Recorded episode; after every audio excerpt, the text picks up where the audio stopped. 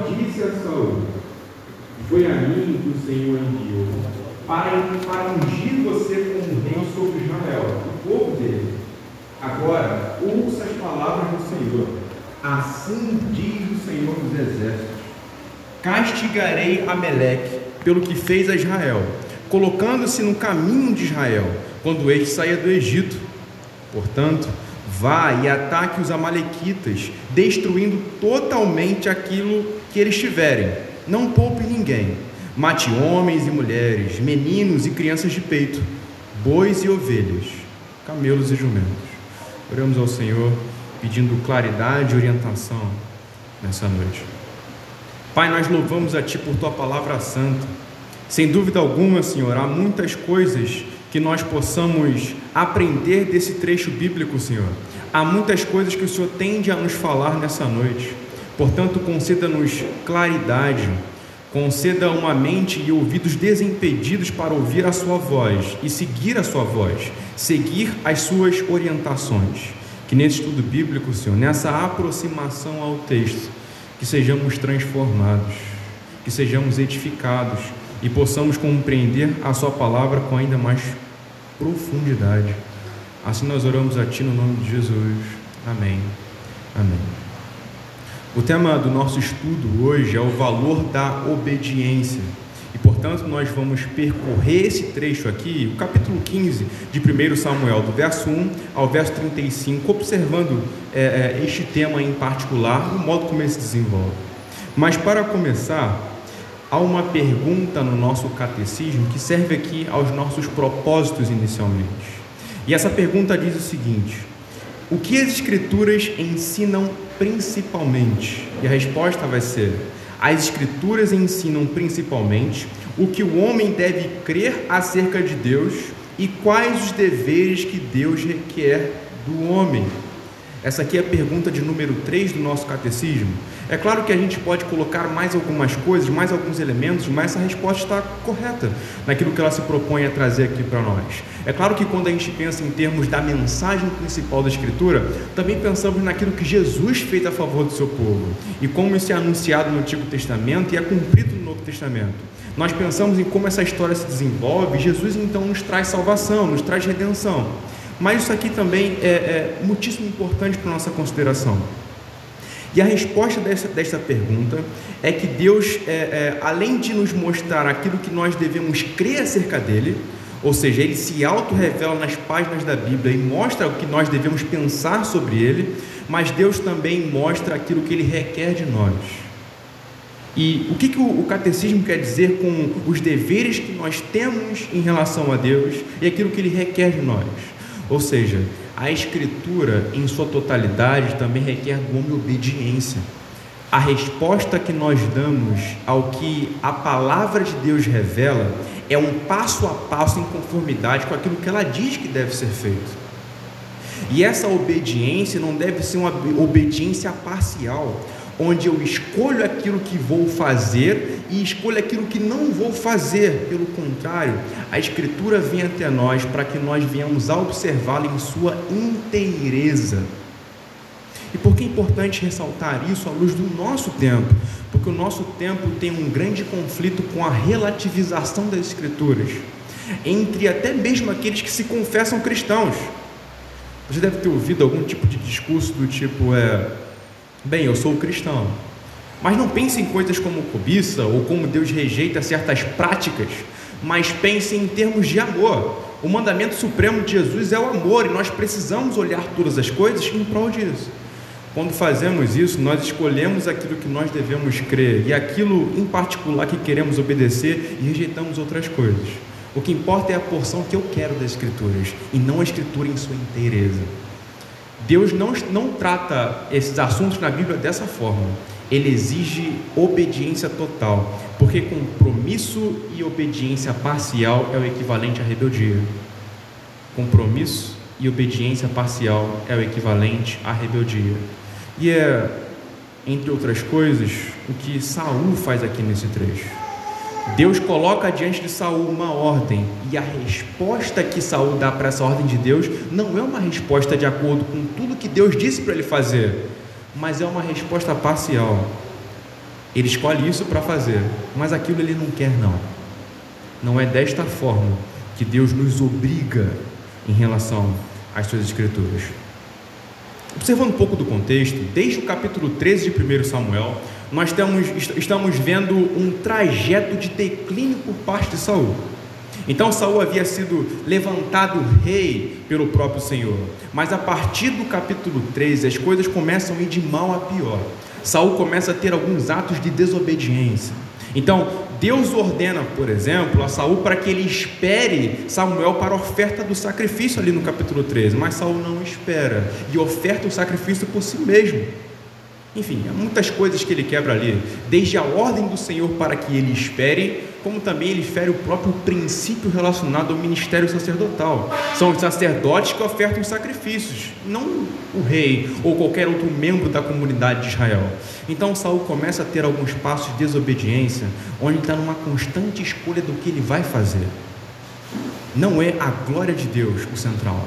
Não é o que Deus requer e ordena, mas ele escolhe aquilo que ele quer de acordo com a própria vontade dele, de acordo com aquilo que pode favorecê-lo da melhor forma possível ou não. Eu quero observar hoje aqui este texto em três pontos. O primeiro ponto é sobre as características do rebelde.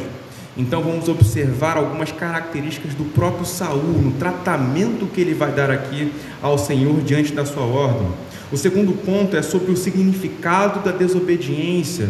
A escritura aqui, o próprio capítulo 15, é, chega a nos explicar aqui o que seria, o que representa esse ato de desobediência de Saul. E por último, para fecharmos, vai ser o valor da obediência. Então, eu peço a atenção de vocês nessa noite para que a gente possa desfrutar o máximo possível daquilo que o texto tem a nos dizer. Observem o versículo 1 do capítulo 15 de 1 Samuel.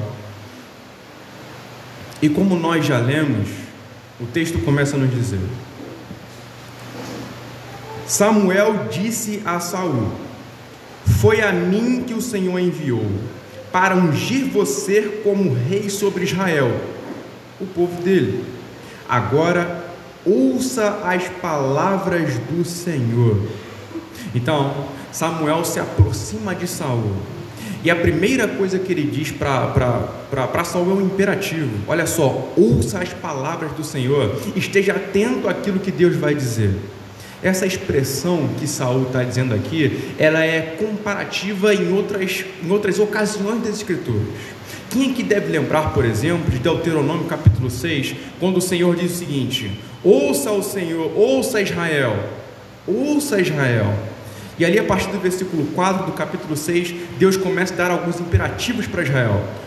Amem o Senhor com todo o seu coração, com todo o seu entendimento, enfim, o Senhor começa a dar alguns imperativos para Israel, que para muitos intérpretes da Bíblia é como se aquela fosse a confissão de Israel, ou seja, seja o credo de Israel, o ponto principal de fé de Israel, seja aquele ouça Israel, que é por muitos chamado de Oshemá, Shema Israel.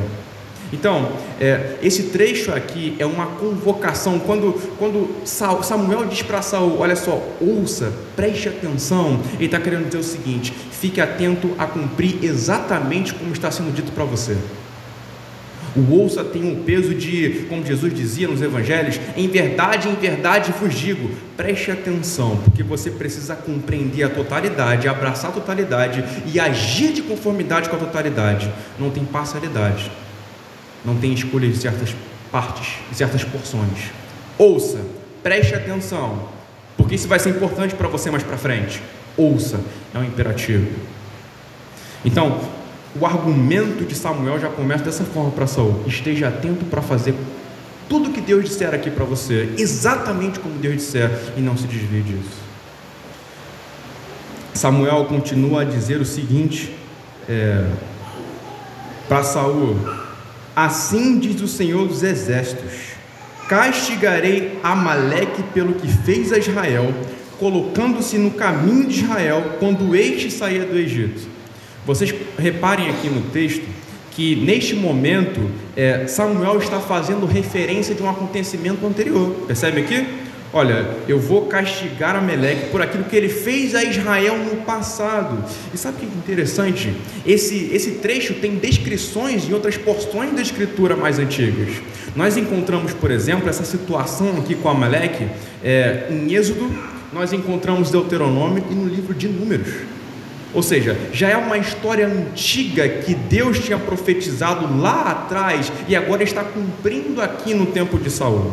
Eu vou observar com vocês um desses trechos que está lá no capítulo 24, 25 de Deuteronômio, verso 17.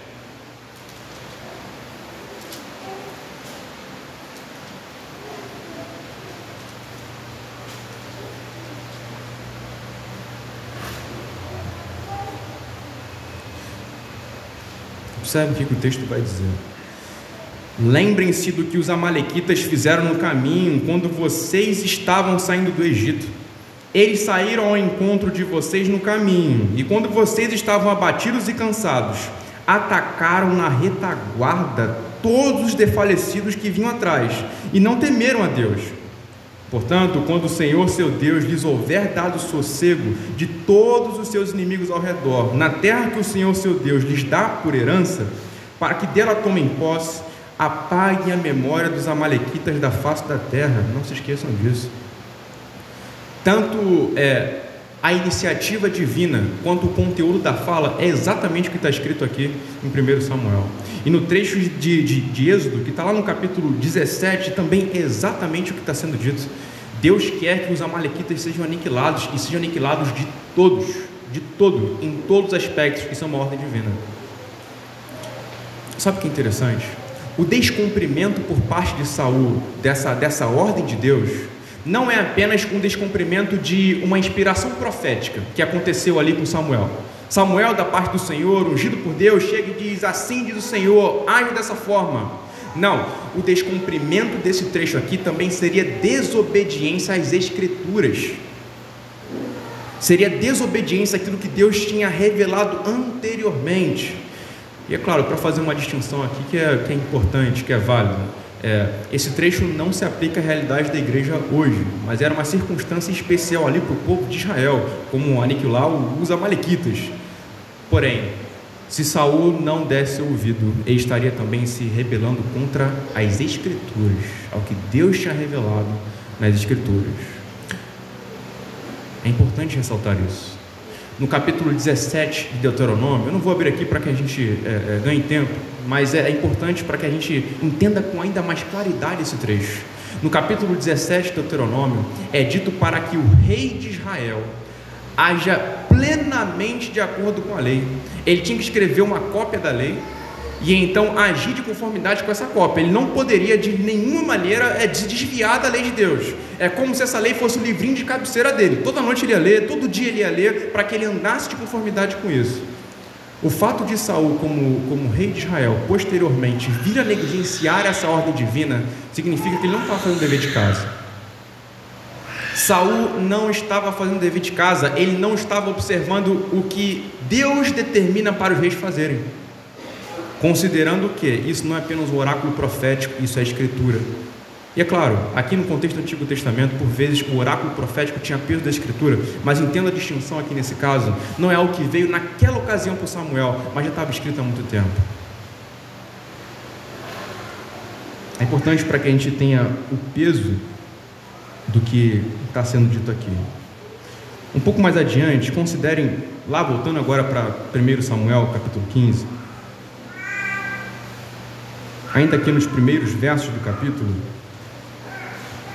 o verso 2 nos diz o seguinte: Assim diz o Senhor dos Exércitos: castigarei Amaleque pelo que ele fez. Ok. Pode parecer que não, mas isso diz muita coisa. Quando o texto está dizendo para nós, castigarei, ou seja, Deus está se personificando na fala, não está dizendo, vocês vão lá castigar Amaleque, vocês vão lá cumprir o que deve ser dito. Quando Deus está dizendo isso, Ele está falando que essa campanha de ir exterminar este povo era um projeto pessoal de Deus. Deus iria fazer isso, ia fazer através de Saul, evidente, mas era um projeto pessoal de Deus. A partir do momento que Saul não cumpre, não cumpre exatamente como Deus diz que deve ser feito, ele se interpõe nisso. Ele se coloca contra um projeto de Deus, contra a iniciativa do próprio Deus. Então percebe? Além do ato de rebeldia com o descumprimento da Escritura, descumprimento do oráculo profético, ele também está se colocando contra Deus. Porque Deus está dizendo, eu vou lá e vou fazer. Mas só que Saul não, não se coloca como instrumento que ele deveria ser, mas age contra isso. Essas são as nuances da rebeldia de Saul. Outra questão sobre essa ordem de Deus é, é que essa ordem de Deus deveria ser entendida pelo povo de Israel como uma solenidade. E eu vou dizer por que com uma solenidade. Isso foi profetizado para que acontecesse há muitos anos antes dessa ocasião aqui de Saul. Há muitos anos antes isso foi dito, lá no capítulo 19 de Deuteronômio. Sabe, é, é um mandamento antigo. E Deus está cumprindo isso agora na geração de Saul.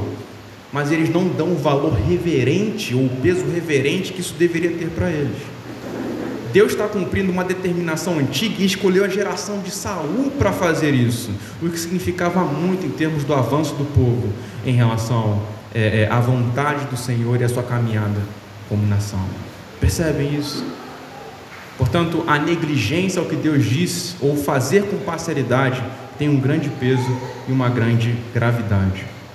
Eu gostaria que então nós pudéssemos compreender algumas características que levam a Saul é, é, a cometer essa desobediência e até, enfim, faz parte do próprio ato de desobediência de Saul. O primeiro aspecto que eu quero que vocês notem comigo é observando alguns trechos em paralelos, como é, o verso 7. Vão comigo até o verso 7. E aqui eu quero observar com vocês a relativização do mandato divino por parte de Saul. Verso 7 ao verso 9.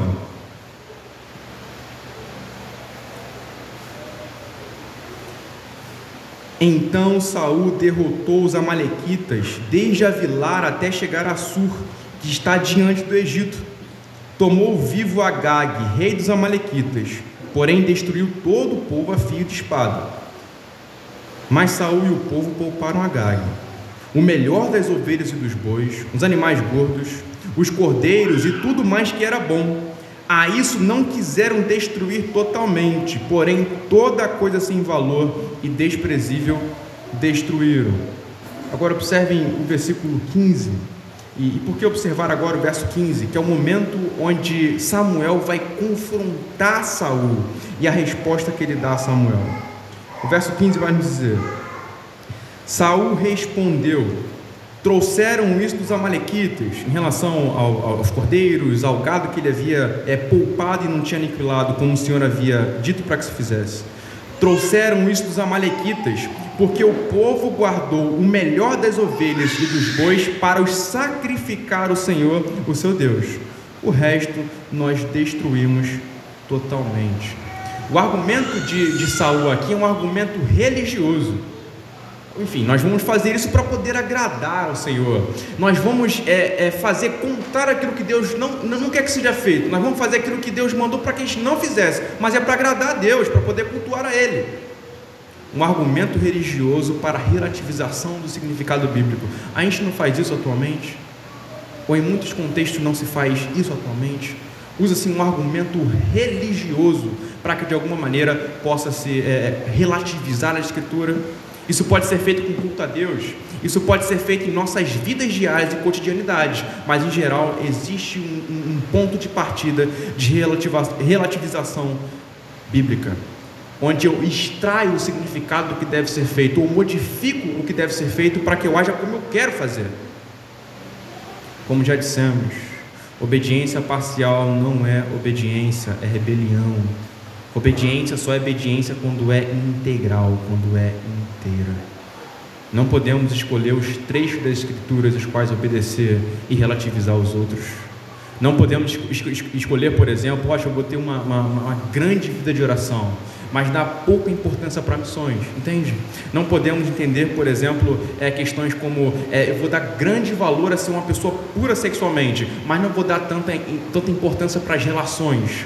Ou então você é muito humilde, mas não estou tão preocupado com a abnegação. Pensa nisso. Obediência parcial não é obediência. O chamado de Cristo para o seu povo é de entrega inteira e de compromisso com aquilo que Deus requer. Então, relativização do mandato divino, a modificação, sabe, a flexibilização daquilo que Deus não flexibilizou, ele deu para ser cumprido inteiramente. Outra coisa que é, Saul demonstra nesse ato de rebeldia é insensibilidade ao seu próprio pecado. Vamos comigo até o versículo 10, o verso 11 aqui do capítulo 15. Onde o texto vai dizer: Então a palavra do Senhor veio a Samuel dizendo: Lamento haver constituído Saul como rei, porque deixou de me seguir e não executou as minhas palavras. Então Samuel ficou triste clamou ao Senhor durante toda a noite. Samuel madrugou para encontrar Saul pela manhã. Primeiro, observem a reação, antes de entrar aqui em Saul, observem a reação de Samuel. Ao ouvir a reprovação de Deus em relação a Saul, o que, que, que Samuel faz aqui? Ele fica uma noite inteira orando ao Senhor. Ele faz uma vigília de oração, ele clama ao Senhor durante toda a noite. E o texto vai dizer que ele ficou profundamente triste. É, aqui no versículo, no versículo 11, ainda na parte B dele. Então Samuel ficou triste. E a expressão aqui no hebraico é algo como Zaak. E o sentido que ela nos passa é de profunda dor e profunda aflição. Como, como, como Samuel lida com a derrota de Saul para si mesmo, ou com o desvio de Saul, ele fica profundamente angustiado, a ponto de orar toda uma madrugada antes de encontrar com Saul. Perceba o nível de aflição desse homem ao lidar com isso. Não se trata de um pecado que ele cometeu, mas de um pecado que o rei de Israel cometeu e vai trazer consequências para o seu povo, para o povo de Deus. E ele fica aflito e angustiado em relação a isso. Então há um contraste aqui, caráter extremamente piedoso de Samuel, como ele reage ao lidar com isso. Por outro lado, observem é, mais adiante a resposta, a resposta que Saul vai dar. Versículo 13 Samuel encontrou Saul e este lhe disse: Que você seja bendito do Senhor. Executei as palavras do Senhor. Mas Samuel perguntou: Então que balido de ovelhas é este nos meus ouvidos e o mugido de bois que estou escutando? Saul respondeu: Ah, trouxeram isso dos amalequitas, porque o povo guardou a melhor das ovelhas e dos bois para os sacrificar ao Senhor o seu Deus. O resto nós destruímos totalmente a consciência que, Sa que Saul tinha de si mesmo era a seguinte: nós fizemos o que, o que foi ordenado para fazer. Ele não tinha qualquer tipo de consciência de que ele quebrou aquilo que Deus havia dado para ele fazer. E ele tanto não tinha consciência que a recepção que ele dá ao profeta é extremamente positiva. E aí, meu camarada, tudo bem? Que Deus te abençoe. Sabe, não deveria ser esse tipo de reação de um homem que acabou de se rebelar contra Deus e pecar contra ele. Depois do pecado, o maior mal no mundo é a insensibilidade ao próprio pecado. O pecado é um mal destrutivo. É evidente que ele mesmo causa insensibilidade ao pecado. Mas um homem que acaba, depois de ter ouvido integralmente as palavras do Senhor, faz totalmente o contrário disso e está tudo bem. Ele nem sequer pensou, nem sequer passa pela cabeça dele o que ele acabou de fazer. Consegue perceber o o quão grave é isso? Insensibilidade ao pecado. Só tem um mal que supera a insensibilidade ao pecado, e é o próprio pecado. Não estar consciente de que estamos errando ou pecando contra o Senhor é um grande mal que deve trazer pesar sobre os nossos corações. Sensibilidade ao pecado, é mais para frente, é, é interessante aqui. Saul feriu a glória de Deus pela atitude de rebeldia dele. Mas não significa que ele não tem nenhuma preocupação com nenhum tipo de glória. No versículo 12, o trecho vai nos demonstrar o seguinte: Samuel madrugou para encontrar Saul pela manhã, verso 12. Mas anunciaram a Samuel: Saul já chegou ao Carmelo, e eis que levantou para si um monumento. Depois, dando volta, passou e desceu a Gilgal. Olha, ele teve tempo para levantar para si um monumento. É, era comum os reis ali do contexto do Oriente Próximo fazerem monumentos quando eles estavam diante de algum tipo de vitória militar ou algum tipo de, é, é, enfim, depois de ter feito uma grande campanha de guerra e ter obtido grande vitória e grande êxito, eles faziam isso para ficarem lembrados. Saul esquece daquilo que Deus ordenou, mas ele requer memória e glória para si mesmo. Essa é a preocupação fundamental do coração de Saul, a glória para si mesmo. Saul não é alguém que arrisca de tudo pela glória de Deus. Mas Saul ele é capaz de arriscar o que for pela sua própria glória, ainda que seja a própria honra do Senhor que esteja em xeque diante disso. O também vai demonstrar para nós, e, e aqui é uma percepção um pouco mais sensível do texto, pessoas que estão em ato de rebeldia e rebelião contra Deus possuem um constante afastamento linguístico. E aqui eu vou explicar para vocês o que isso quer significar. Observem o versículo é, 13, que quando Saul vai lidar com as coisas positivas da obediência ao que Deus disse, ou seja, aquele aspecto parcial que ele cumpriu, ele destruiu um montão de gente, ok? Quando Saul vai lidar com esse aspecto daquilo que foi feito, executado corretamente, ele vai dizer o seguinte: é, que você seja bendito do Senhor, executei as palavras do Senhor. E ele fala isso, enfim, é, apontando para si mesmo. Eu, Saul, cumpri as coisas que o Senhor ordenou para que fizéssemos. Ele centraliza isso em si mesmo. No versículo 15, novamente, quando se fala de algo que, que teve êxito e cumpriu corretamente diante do profeta, ele vai dizer também, é, lá no, no finalzinho, é, trouxeram isso dos Amalequitas, porque o povo guardou o melhor das ovelhas e dos bois para os sacrificar ao Senhor, o seu Deus o resto nós destruímos totalmente. Novamente, ele está afirmando aqui, ó, nós fizemos, cumprimos. Então, quando se trata de falar sobre obediência, ele se apropria da coisa e fala: Eu fiz também, olha aqui, eu fiz como o Senhor queria que fosse feito. Mas quando se trata daquele aspecto de quebra do que Deus ordenou, ele sabe que ele fez, olha o que, que ele vai dizer. Aqui no versículo, no versículo 15 mesmo. Saul respondeu: trouxeram isso dos Amalequitas. E aqui ele está falando justamente do gado que eles não destruíram, deveriam ter destruído.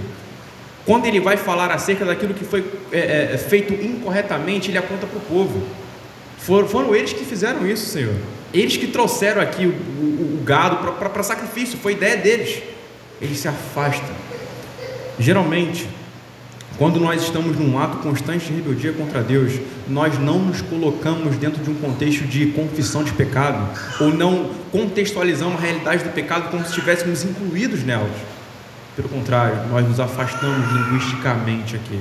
Entendeu? Então não é, é, é aquela coisa como eu sou pecador, eu preciso de salvação, eu estou perdido sem Cristo, eu pequei e fiz algo terrível contra o Senhor, mas são geralmente algo mais, mais geral, assim, nós somos pecadores, nós somos maus, nós precisamos mudar certa coisa, sabe? Ele se afasta da percepção, da confissão, daquilo que ele mesmo cometeu contra o Senhor. E por último, desse aspecto aqui, ou penúltimo desse aspecto de afastamento linguístico, perdão, é de, das características de rebeldia de Saul, ele também demonstra um constante temor de homens. O que, que seria o temor de homens? é quando é, as pessoas têm um imenso valor imenso peso de opinião sobre nós, mas a consideração divina não é tão importante assim. Então, aquilo que as pessoas pensam, veem ou determinam sobre mim é muito importante, e para que eu me sinta bem, eu preciso estar de acordo com isso. Isso é temor de homens.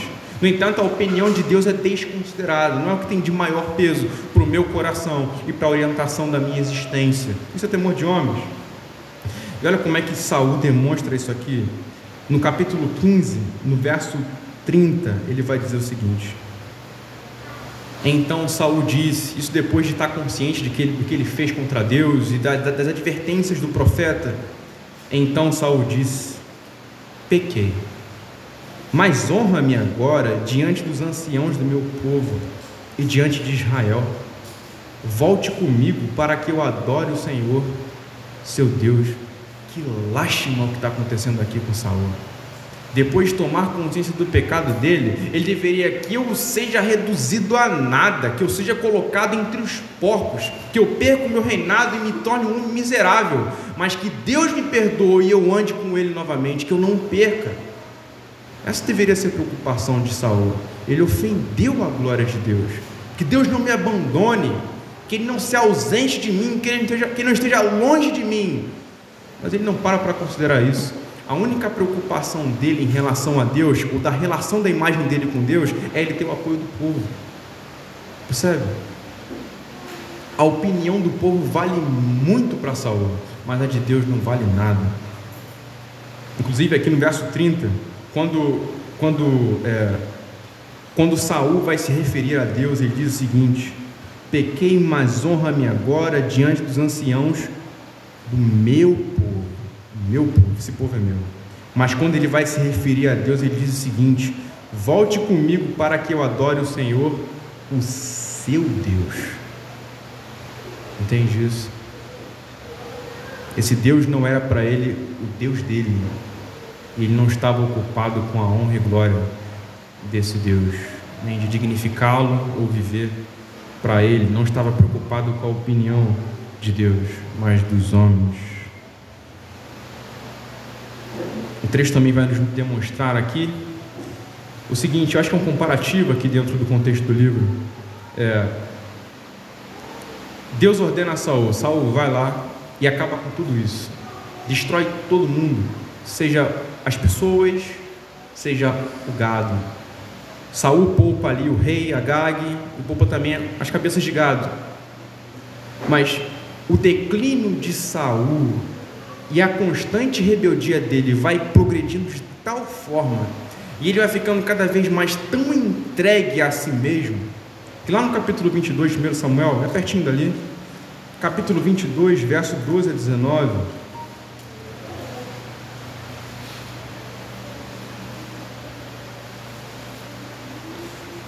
É um pouquinho longo esse trecho, mas vale a pena a leitura para que a gente entenda o contexto geral dele.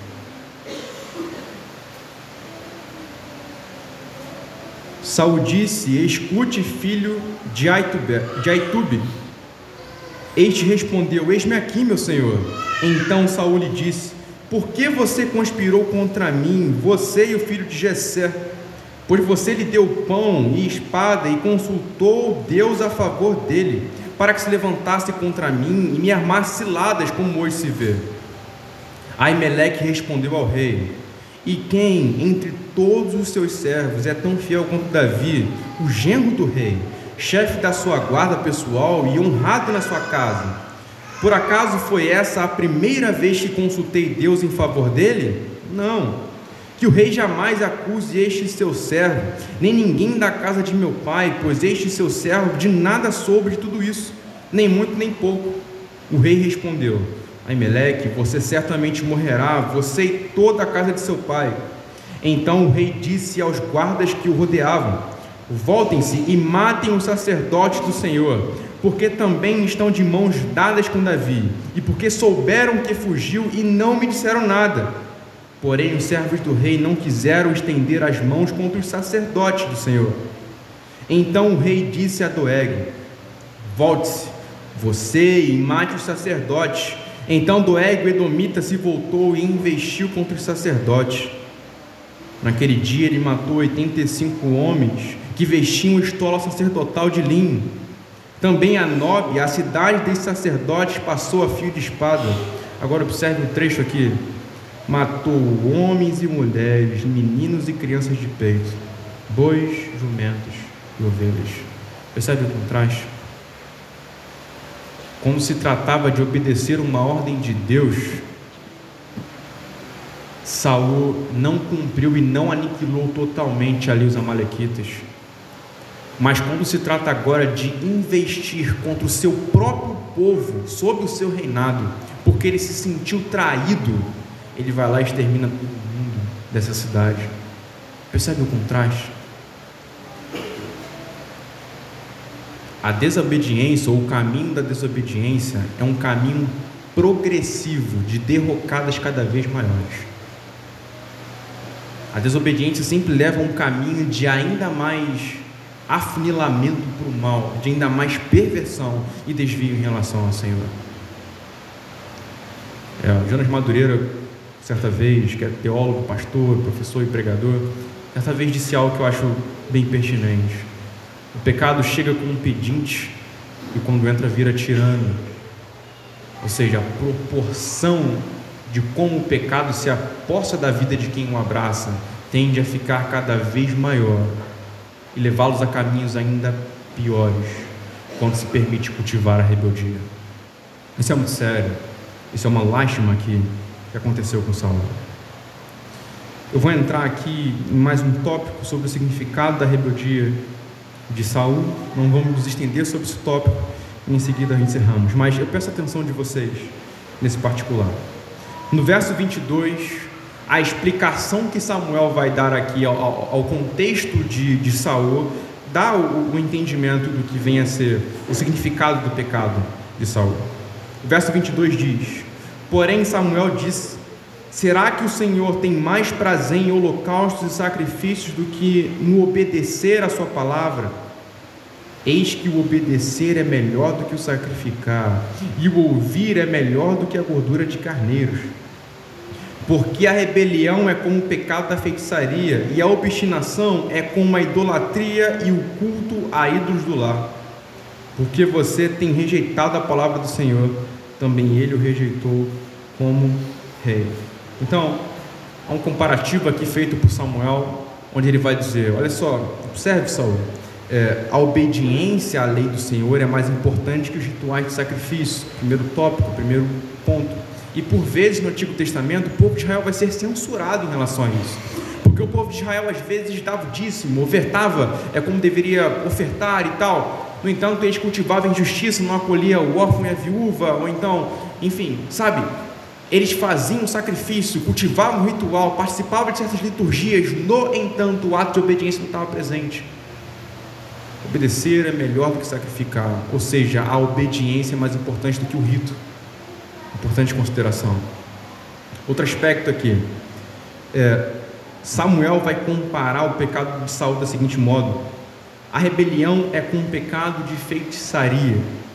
No Antigo Testamento, até no Novo Testamento, não existe nenhum comparativo é, é, nesses termos aqui. Por que então a rebelião seria com o pecado de feitiçaria?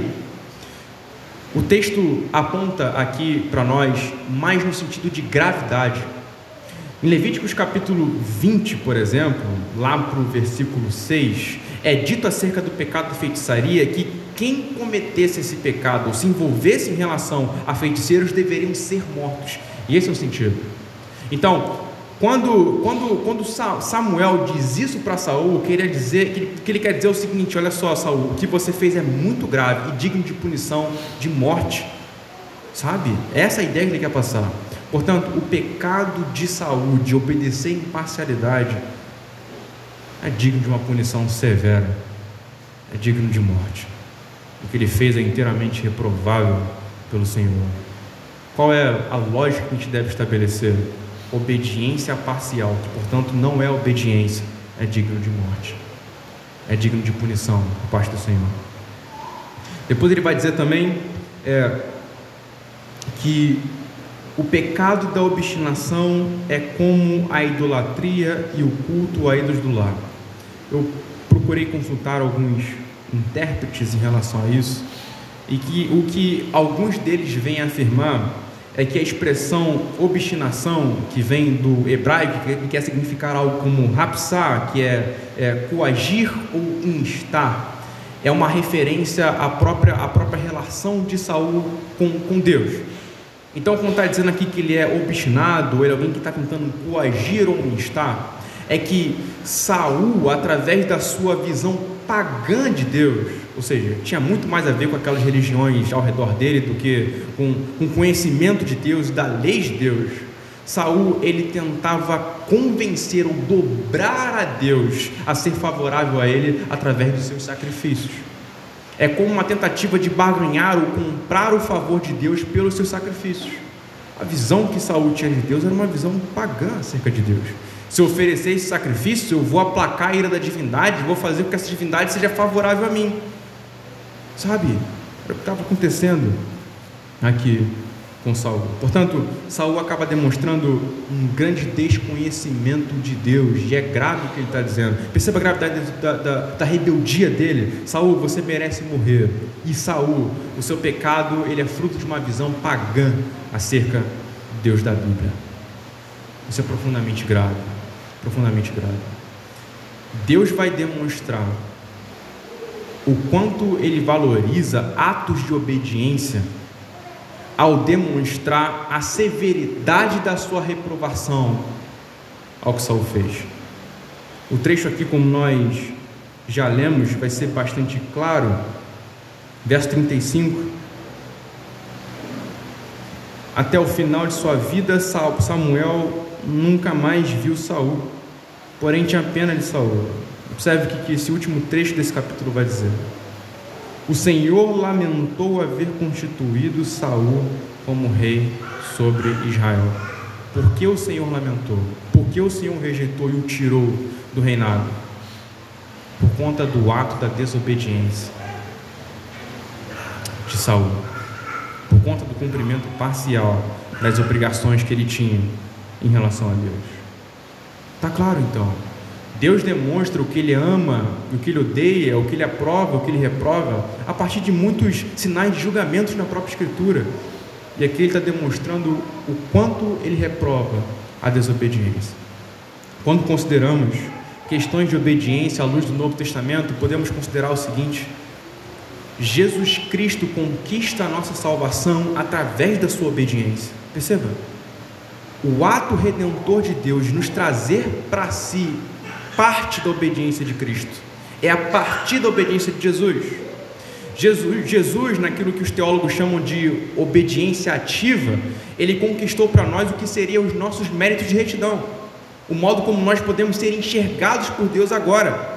Quando Jesus obedece toda a lei de Deus, ele imputa a nós a sua posição para que nós sejamos enxergados por Deus a partir da sua retidão. E no seu ato de obediência passiva, ele recebe os nossos pecados, recebe a indignação que nós merecíamos, de modo a ser o nosso substituto. Perceba, o próprio ato redentor de Deus está centrado na obediência de Jesus. O processo, o método de Deus nos conquistar salvação é ali na obediência de Jesus. Por sua obediência, seus méritos nos é imputado. E também por sua obediência, os nossos pecados são concedidos a Ele. E assim Ele é punido em nosso lugar. Nesse ato salvador de Deus em Cristo, Deus também nos projeta com uma vida de obediência.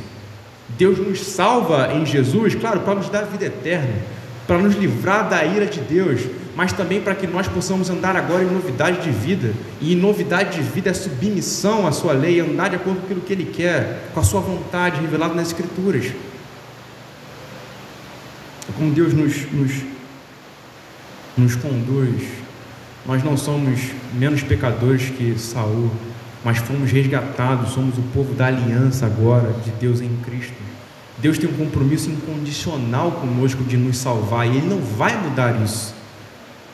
Mas que possamos ter uma postura obediente diante do Senhor, não porque seremos, seremos rejeitados a ponto de nos perdermos caso venhamos desobedecer algum aspecto da Sua vontade, mas porque Ele nos amou e assim a gente venha responder uma vida em amor a Ele também. Jesus vai dizer em João capítulo 14, verso 21: Aquele que tem os meus mandamentos e os guarda, este é o que me ama. E aquele que me ama será amado por meu Pai, e eu também o amarei e vou me manifestar a Ele. Ou seja, amar a Deus verdadeiramente é andar com Ele em obediência, é mais do que sentimentos. Que o Senhor nos conduza nesses termos a partir de Jesus. Eu quero orar com vocês e pedir para que o Senhor nos faça mais obedientes. Pai, obrigado pela tua palavra. Lidar, Senhor, com essa narrativa acerca de Saul nos é uma advertência acerca daquilo que o Senhor verdadeiramente valoriza e daquilo que o Senhor verdadeiramente quer. Pedimos a Ti para que nos conduza pelo poder do Teu Espírito Santo em atos de justiça e retidão. Não, Senhor, numa obediência seletiva, não numa obediência parcial, mas inteira diante da Sua presença. No nome de Cristo. Amém. Amém.